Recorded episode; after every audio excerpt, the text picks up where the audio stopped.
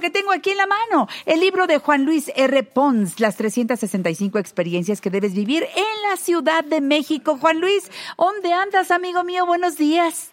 Querida Janet, ¿cómo estás? Con la alegría de escucharte, te escucho muy claro. Ay, qué bueno que estás con nosotros esta mañana para invitarnos a irnos, como dice el padre José, de pata de perro. ¿A dónde nos vamos? Mira, ahora que me preguntabas dónde estás, me gustaría estar en Coyoacán.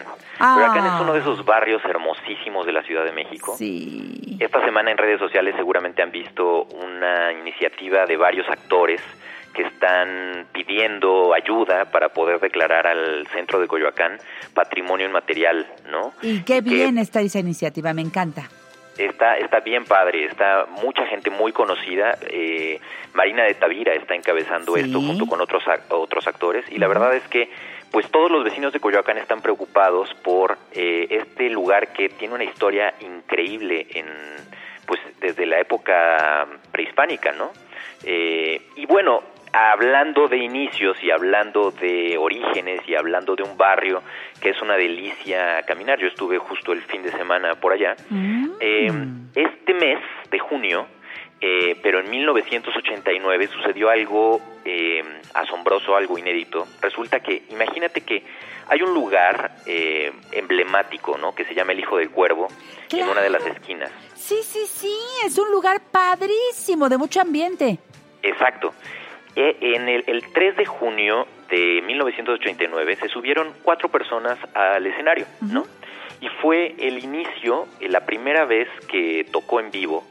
Eh, la segunda, si somos muy rigoristas, ¿no? Porque la primera fue unos días antes, el 27 de mayo. Pero fue la primera vez formalmente que la gente pagó por ver a esta banda que pues de pronto empezó a tocar canciones como María, como Las Batallas, como Persianas, que hoy empezamos a escuchar. ¡Qué bonito! Sí, ahí están. Qué, delicia escuchar esto, ¿no? Bueno, bueno, a mí me encanta. Y mientras tú estás relatando, aquí estamos nosotros cantando. Yo te estoy escuchando con mucha atención, ¿eh? Buenísimo. Porque al final, Café Tacuba creo yo que es una de las grandes, grandes bandas chilangas. Y justamente está cumpliendo 30 años. Este bravo, bravo y tocó en El Hijo del Cuervo esa, en esa fecha. Un espacio que, por el que yo les invito ahora que esta semana se lancen a chelear en el bar, como lo pongo en mi libro, que vio nacer a Café Tacuba. En esa ocasión tocaron eh, Las Batallas, María, Persianas, Estuve Enamorado, que es un cover de Rafael, y hasta un cover de Tainted Love que a mí me hubiera encantado escuchar en vivo con Café Tacuba, porque es una canción que me fascina. Ay, mi favorita es Las Flores, me encanta.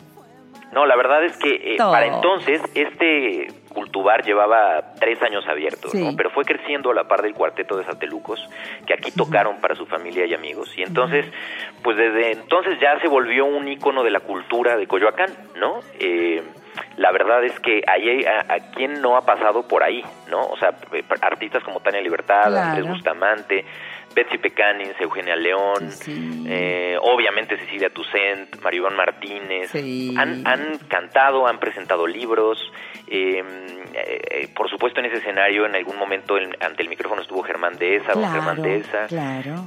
quien quieras, Cuauhtémoc Cárdenas, eh, hay toda una gran historia. Yo creo que es uno de esos epicentros culturales de la Ciudad de México que sigue vivo y que sigue activo además con pues abriendo este foro para, para, no sé, expresiones artísticas, ya sea que sean originales o que, o que miren hacia el futuro, como es parte de su ideario, ¿no? Un lugar para disfrutar del rock, del jazz, del blues, del folk, eh, un espacio para la conversación, para la cultura y la diversión. La verdad es que hasta Pastorel ha sabido por ahí. Sí, es cierto. Oye, está en, en, en, pleno el jardín, ¿no? En el centenario. exacto, en el jardín centenario, que es eh, el jardín este, que sería como la un poco como la alameda de, del centro de Coyoacán, si, si planteamos que el, que el zócalo, digamos, de Coyoacán fuera donde está el kiosco, ¿no? Entonces al ladito está este jardín centenario que está rodeado de restaurantes y de opciones para poder pasear, que afortunadamente eh, en algún tiempo ya no tiene este enorme mm, tianguis, ¿no? Y que es una de las cosas que los vecinos de Coyoacán están tratando de pedir, ¿no? El, regulemos eh, la ilegalidad dentro de lo que cabe, ¿no? O formalicemos estas cosas o encontrémosle una aplicación de la ley genuina, ¿no? Eh, y entonces, pues yo ahora voy a subir a mis redes el, o a, a retuitear el video este del que les cuento, pero seguramente lo han visto esta semana porque todo mundo está hablando de esta iniciativa, porque son muchas personas las que se han sumado a, pues a levantar la mano y decir, oigan, pelemos a Coyoacán eh, y, y, apliquemos esto para, para generar ¿no? el, el que sea disfrutable por muchas generaciones más, que sea un asunto sustentable, que no esté lleno de basura, muchas otras cosas que hay que hacer. Depende de nosotros, sí. Para, para poder rescatar este espacio mágico de la Ciudad de México, único, eh, diverso y, y que tiene que seguir siendo familiar. Me encanta, tiene que seguir siendo familiar. Vamos por eso y disfrutemos del mercadito, de, de, de las... Eh, oye, los hot cakes con figura que hacen ahí. Exacto, los esquites. los, esquites, hay, un, hay un puesto fantástico de... Bueno, no, no es un puesto, es un local que lleva muchísimos años, donde venden churros rellenos y churros, pero además están estos esquites tradicionales de Coyoacán, que además ahora los hacen eh, asados. Entonces quitan todo el maíz del elote y lo ponen al comal y entonces está asadito y te pasan unos esquites asados que son una verdadera delicia. Y obviamente ahí la disyuntiva es, como siempre, es quiere del que pica o del que no pica. Exacto, exacto, exacto. Bueno, es un gozo, Coyoacán. Gracias por traer esta muy buena idea. Vamos a chelear en el bar que vio nacer a Café Tacuba.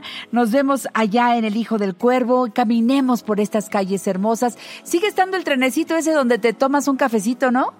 Y, sabes, de, de un tiempo para acá también ya hay un tranvía eh, que recorre algunas de las calles de Coyoacán, que eso también es algo que deberían vivir, que está muy lindo. Eh, es eso, ¿no? O sea, yo creo que las ciudades se van haciendo poco a poco y nuestras ciudades se van haciendo desde la parte ciudadana y de decir, a ver, eh, tenemos que salir a nuestras calles, tenemos que vivirlas, tenemos que disfrutarlas. Claro. Y justamente ese es el sentido de este libro que semana a semana les, les, les invitamos a leer. ¿Cómo se acerca el público a ti, mi querido Juan Luis R. Pons? En redes estamos como eh, arroba 365 experiencias o arroba Juan Luis R. Pons, donde Pons es P-O-N-S. Platiquemos, conversemos, cuéntenme sus recuerdos de Coyoacán, qué es las cosas que han hecho esta semana. Eh, mándenme fotos sobre cómo lo disfrutan esto porque al final como en la en la mm, no sé en las redes en, el internet como en la vida real solo convivimos generando este tipo de conversaciones un beso querido Juan Luis muchas gracias. un placer hasta la siguiente